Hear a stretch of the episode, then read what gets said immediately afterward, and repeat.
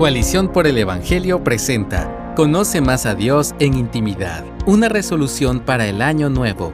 Escrito por Josué Barrios.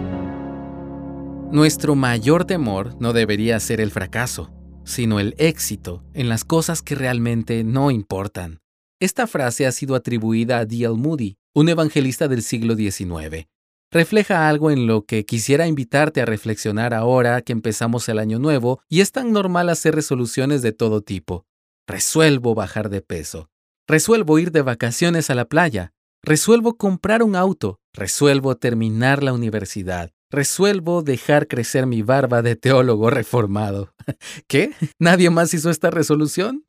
Y así como estas, un largo etcétera. Ninguna de esas cosas son malas, aunque hacemos bien en examinar nuestras motivaciones para nuestras resoluciones. Es sabio orar como David, quien entendía que no podía confiar en sí mismo para evaluar su corazón.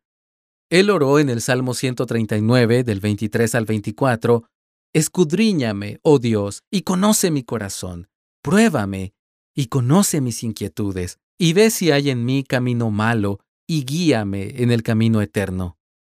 Sin embargo, a pesar de lo buenas o inofensivas que puedan ser muchas resoluciones como las que mencionamos, podemos estar seguros de algo. No son la resolución más importante que podemos hacer. De nuevo, David nos ayuda a entender esta verdad. Él tenía una resolución muy clara como mayor deseo y objetivo en su vida. En el Salmo 27.4 lo expresa así. Una cosa he pedido al Señor, y esa buscaré, que habite yo en la casa del Señor todos los días de mi vida, para contemplar la hermosura del Señor y para meditar en su templo. ¿Por qué no hacer de esta resolución nuestra mayor resolución para el año nuevo? Tan solo piensa por un momento, ¿cómo serían nuestras vidas si conociéramos más a Dios? Si en medio de las dificultades pudiéramos confiar más en Él luego de conocerlo más en su presencia, si nos gozamos en Él de tal forma que podamos vivir con más gratitud, si estamos satisfechos en Él de tal forma que podamos amar más a las personas a nuestro alrededor y necesitarlas menos. El propósito del ser humano, como bien expresó el Catecismo de Westminster, es disfrutar de Dios y gozar de Él por siempre. Vivir en primer lugar para algo menos sería conformarnos con algo infinitamente inferior a lo que Dios realmente nos llama. Jamás seremos felices si no vivimos satisfechos en Dios y caminando en adoración a Él. Agustín de Hipona lo escribió así en una oración de sus confesiones. Fuimos hechos para ti, y nuestro corazón está inquieto hasta que descansa en ti. O como también enseñó Jonathan Edwards, Dios es el bien supremo de la criatura razonable, Disfrutar de Él es nuestra propia felicidad y es la única felicidad con la que nuestras almas pueden estar satisfechas. Ahora bien, no podemos disfrutar de un Dios al que no conocemos. No podemos amar a Dios y descansar en Él como nuestros corazones necesitan hacerlo si nos distraemos de darle nuestra atención. Tampoco podemos atesorar a Dios si nos conformamos con lo que otros nos dicen sobre Él, en libros, conversaciones, redes sociales e incluso en la iglesia, en vez de conocerlo de manera personal e íntima. Buscar este conocimiento de Dios lo cambia todo en nuestras vidas porque nos cambia a nosotros. Lee 2 de Corintios 3:18. No hay resolución más necesaria que la de conocer a Dios. Lo más glorioso en todo esto es que no necesitamos conocer a Dios para que Él nos ame. Más bien, saber que Él nos ama con una gracia asombrosa es lo que mueve al corazón del creyente para desear conocer más a Dios. Es lo que vemos también en el ejemplo de David, quien expresa la resolución que ya citamos en el Salmo 27, en el cual alaba a Dios por su fidelidad y bondad. David, al igual que nosotros, necesitaba crecer en su conocimiento de Dios, pero sabía lo suficiente como para poder decir, el Señor es mi luz y mi salvación, el Señor es la fortaleza de mi vida.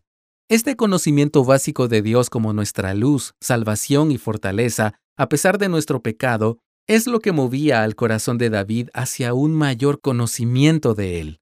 En otras palabras, cuando entendemos que el corazón de Dios hacia nosotros está lleno de gracia, nuestros corazones son movidos a conocer más a Dios. Así es como podemos hacer realidad la resolución de conocerlo más sin caer en legalismos, sino en humildad ante su grandeza.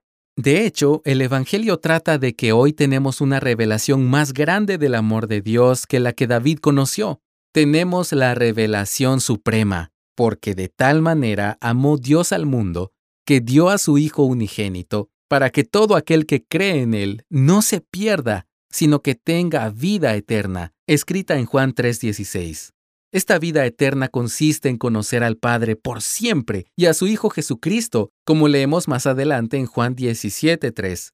Esto es algo que podemos empezar a disfrutar en esta vida, ahora mismo, cuando vamos a la escritura en donde Él se nos revela, cuando respondemos a ella en oración íntima y cuando como iglesia nos reunimos para escuchar su voz predicada y respondemos con adoración. Podemos ver la hermosura del Señor, en donde sea que estemos y en cualquier etapa de nuestra vida, cuando vivimos con los ojos puestos en Jesús, como indica 2 de Corintios 3:18. Somos llamados a hacerlo mientras descansamos en la gracia de Dios, no para que Él nos ame, sino porque Él nos amó primero. Buscar conocer más a Dios en intimidad requiere ser intencionales para vencer las distracciones, tanto digitales como análogas, que compiten por nuestra atención. Librar esta batalla no tiene que ser complicado. Puedes empezar simplemente al buscar tener tu tiempo devocional a solas con Dios antes de usar tu teléfono y tomar 10 minutos todas las noches para memorizar algún pasaje de la Biblia que puedas meditar día a día, solo por dar un par de ejemplos. Al mismo tiempo, podemos convertir el contenido cristiano edificante que gracias a Dios tenemos en nuestras vidas en una trampa para nosotros cuando lo priorizamos más que la intimidad con Él. Necesitamos entender que la Biblia es mucho más que versículos aislados en imágenes en Instagram y que nuestra mayor necesidad no es ver el último video que nuestro predicador favorito comparte en redes sociales, por más edificante que pueda ser.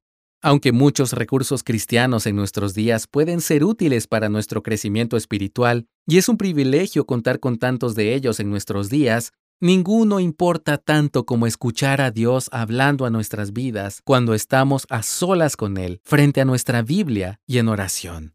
Más bien, todos estos recursos tienen el propósito de animarte a conocer a Dios en lo íntimo. Él quiere que escuchemos de cerca su voz, no que nos conformemos con ecos de ella en Internet y a nuestro alrededor. Con esto en mente, te animo a ser intencional en buscar vivir este año enfocado para lo eterno, en medio de tantas otras metas que podemos perseguir, como escribió John Newton en una de sus cartas. Esto incluye todo lo que puedo desear para ti, que crezcas en la gracia y en el conocimiento del Señor Jesús. Conocerlo es la descripción más breve de la gracia verdadera. Conocerlo mejor es la marca más segura de crecimiento en gracia. Conocerlo perfectamente es la vida eterna. Sin duda, debería causarnos temor ser exitosos en nuestras resoluciones de Año Nuevo y fracasar en crecer en el conocimiento del Dios que satisface nuestras vidas.